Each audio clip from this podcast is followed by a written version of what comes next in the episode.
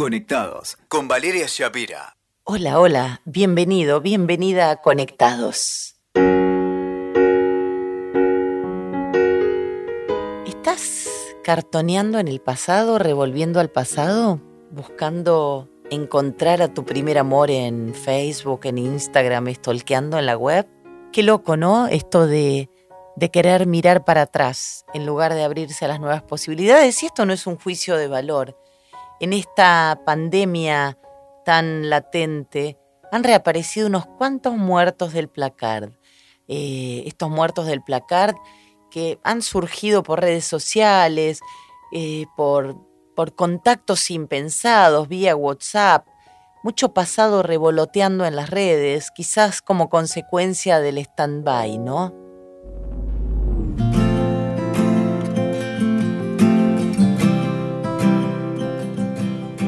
Los seres humanos muchas veces tenemos cuentas pendientes, aquella fantasía de lo que podría haber sido ese amor de la infancia si lo hubiéramos perpetuado en la adultez, o ese hombre que nos quedó por llevarnos a la cama o viceversa, eh, llevarnos mutuamente, por supuesto.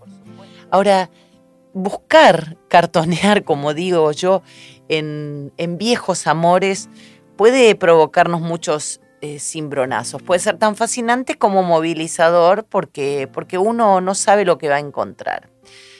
Hay pros y en contras de este revival emocional. Eh, ¿Te acordás en las películas de antes cuando, cuando veíamos cómo los papás, por ejemplo, se oponían a un amor por cuestiones religiosas? Bueno, en comunidades muy ortodoxas a veces pasa esto, ¿no? O almas gemelas que por alguna razón veían interrumpida su amor y después se reencontraban en el espacio y el tiempo indicado. Bueno, Hollywood nos ha mostrado mucho de esto también, pero hoy con, con Internet a nuestra disposición, dar con el primer amor o ese, ese amorcito donde, donde quedaron este, las cenizas ahí reverberando, puede ser muy sencillo. El tema es qué hacemos después con esa investigación y con sus consecuencias, porque lo que te quiero decir, y me gustaría que lo tengas bien presente, es que volver al pasado nunca es gratis. Hay un psicólogo clínico de la Universidad de Londres, el doctor David Nayas, que sostiene que el primer amor suele perdurar como vínculo de toda la vida porque es el que deja una impresión duradera, ¿no? Y dice, los hombres recuerdan el número de patente de su primer auto porque tiene más impacto que los que le siguen.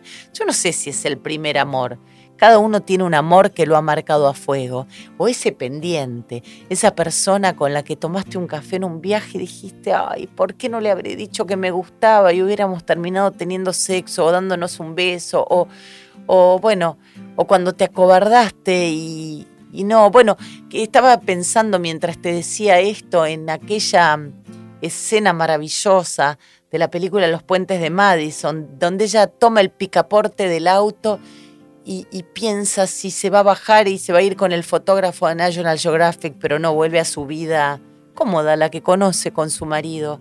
Entonces todos hemos tenido alguna disyuntiva de estas y siempre está la tentación de volver. Ahora te voy a invitar a hacerte algunas preguntas si estás decidido a cartonear en el pasado, ¿no? Porque tenés que tener en cuenta que esto va a tener consecuencias. Pueden ser buenas, pueden ser malas, pero pregúntate qué estás buscando en ese pasado. Pensá si realmente quedaron cuentas pendientes entre ustedes, si fue un amor de verdad o si simplemente estabas idealizando una situación.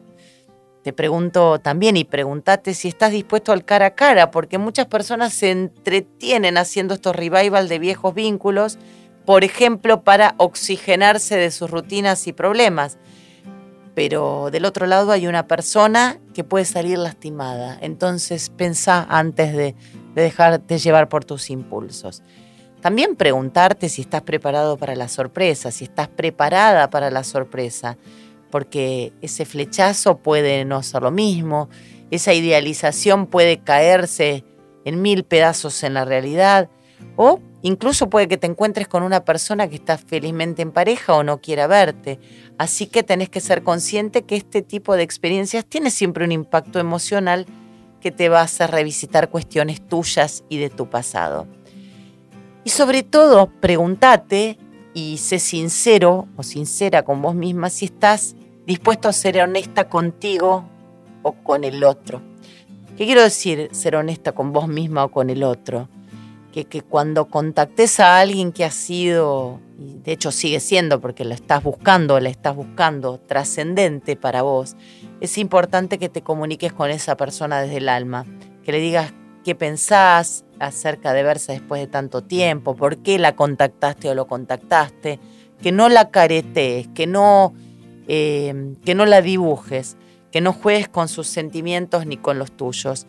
Siempre mm, acudo al refranero popular, pero no le hagas al otro lo que no te gusta que te hagan a vos. Eso es importante, ¿eh? no lastimes. Del otro lado hay una persona que tiene sentimientos como los tuyos. No jodas a los demás. Gracias por estar conectado, conectada. Escuchaste Conectados con Valeria Shapira. WeToker. Sumamos las partes.